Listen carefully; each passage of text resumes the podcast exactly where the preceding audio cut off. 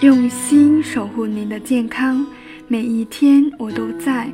您好，我是您的健康小管家景红，欢迎收听减肥说。如果你喜欢减肥说分享的每一次内容，记得订阅关注哦。今天的内容呢，想要跟大家介绍新的一种减肥方法——椰子油减肥法。提到椰子呢，大家会想到清爽的椰汁、可口的果肉、坚硬的外壳，但你会想到椰子油这个小网红吗？这几年椰子油可是网红油哦，在网上椰子油被传得神乎其神的，尤其椰子油的减肥功能呢，更是被人们津津乐道。据说好莱坞影星安吉丽娜·朱莉几乎每天早餐都吃一汤匙。国际名模米兰达·可尔每天则吃四汤匙。椰子油不仅在娱乐圈很火，在减肥圈也是很火的。当时已经当妈的米兰达·可尔产后身材恢复得很快，在媒体记者在媒体记者询问她保持魔鬼身材的秘诀时，她提到每天会吃四勺椰子油。被椰子油减肥法的簇拥者视为减肥案例，狂欢不已。每天几勺椰子油，从此躺在床上不动也能减肥。椰子油减肥法真的是传闻中那么靠谱吗？新闻被网友断章取义，超模并不是只吃椰子油，不是直接吃下椰子油，而是放入沙拉中、烹调的菜肴中，亦或是在喝绿茶时加一勺。但把椰子油和名模控制体重片面的联系在一起呢，是一种明显的误导行为。维密超模都有专属的私教和营养师，在控制饮食的同时，会坚持保持运动的。二零一七年《纽约时报》做的一项调查显示，百分之七十二的人都认为椰子油健康。为什么大家会觉得椰子油是健康的呢？难道是因为它火的原因吗？我找了几个相关的研究，大家认为椰子油是健康的印象，我觉得应该是来自于这些结论。我们可以一起来看一下这些研究。首先，研究一，哥伦比亚大学营养医学副教授圣南格的一项研究显示，椰子油中的中链脂肪可以促进新陈代谢，有助于减肥。不过，研究中使用的椰子油含百分之一百的中链脂肪。而平常的椰子油只含百分之十三至百分之十四的中链脂肪，这就意味着每天得吃一百五十克椰子油才能摄入研究中同等量的中链脂肪，这容易实现吗？很难实现的，因为二零一二年的监测数据显示，我国平均每人每天摄入的烹调油是四十二点一克，这已经够油腻了。如果吃一百五十克的椰子油呢，真会腻死人的。再说了，椰子油中不是中链脂肪的那部分脂肪，可是妥妥的吃多了还是会长胖的。可是厂家才不关心这个研究能不能复制到现实生活中，他们只会断章取义，选择对产品销售有利于的描述，并大肆宣传。连圣南格本人都说，椰子油益处的大肆宣传，在很大程度上是对其研究的。自有推断。研究二，椰子油富含饱和脂肪，而一直以来的研究都是过多摄入饱和脂肪会增加心血管疾病的风险。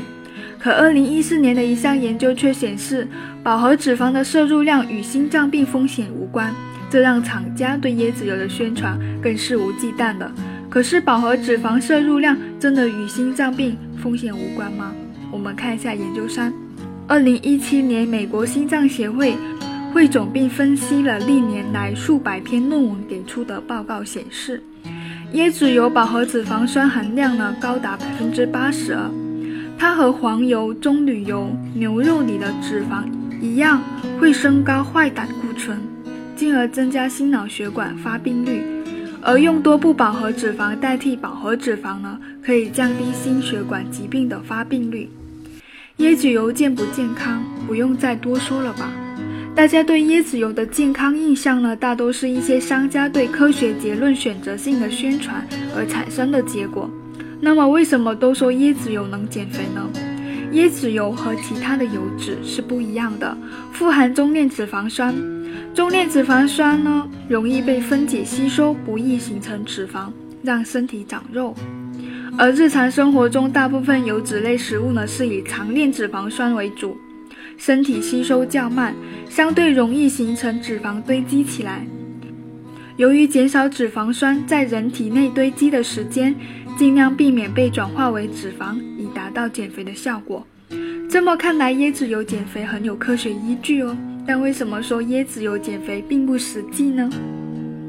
食品工程博士云无心介绍，尽管椰子油被标榜成更健康的油，实际上其健康度只是和氢化油比更健康而已。椰子饱和脂肪酸高的一面却被故意的隐瞒起来。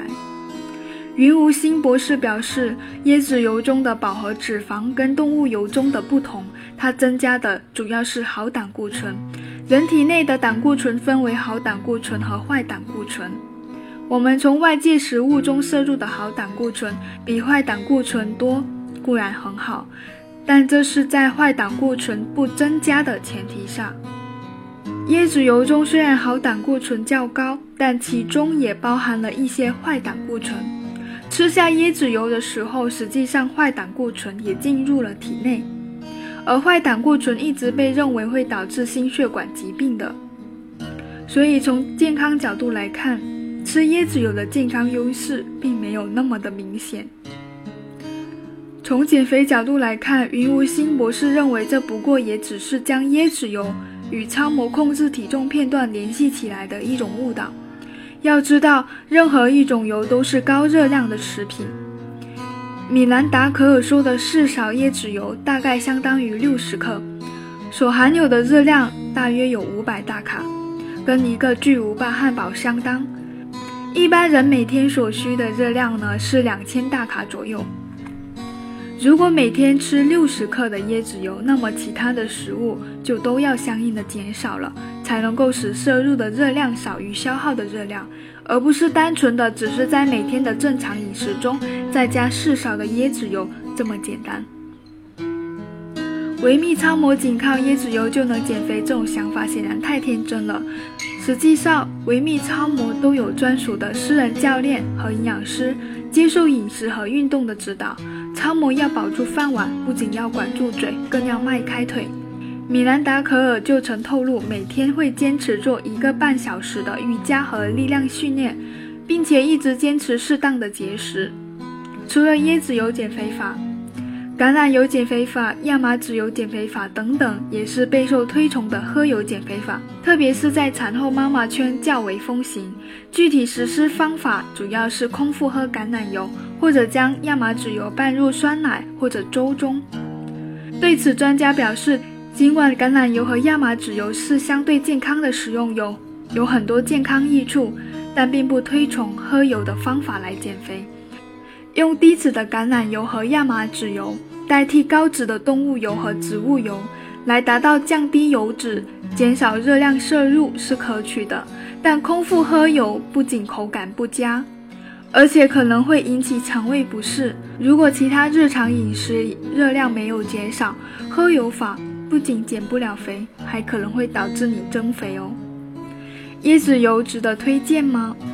我们来看一看各个国家健康组织对椰子油的看法。他们推荐椰子油吗？除了美国心脏协会不推荐吃椰子油，下面这些组织也同样不推荐。像世界卫生组织在健康饮食重要事实中提到，不饱和脂肪主要来自于鱼、牛油果、坚果、葵花油、菜籽油和橄榄油等；优于饱和脂肪主要来自于肥肉。黄油、棕榈油和椰子油、奶油、奶酪等等，像还有像香港卫生署，该部门在控制胆固醇、吃出心脏健康的改善贴士里特别提醒，要少选椰子油制作的食品，以减少饱和脂肪酸的摄入。还有就是中国营养学会。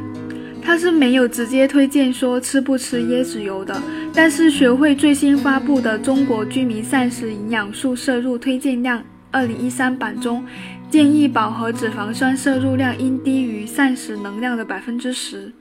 日常食物中都含有饱和脂肪酸，其中动物性食物像畜肉、牛奶等含量还不低。